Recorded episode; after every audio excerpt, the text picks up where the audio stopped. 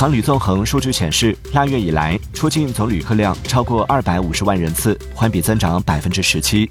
在排名前十的热门国际航线中，有八条跟上海有关，另外两个分别是北京和青岛。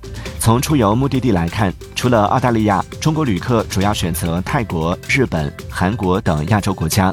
此外，中东、非洲也是中国游客选择较多的地方。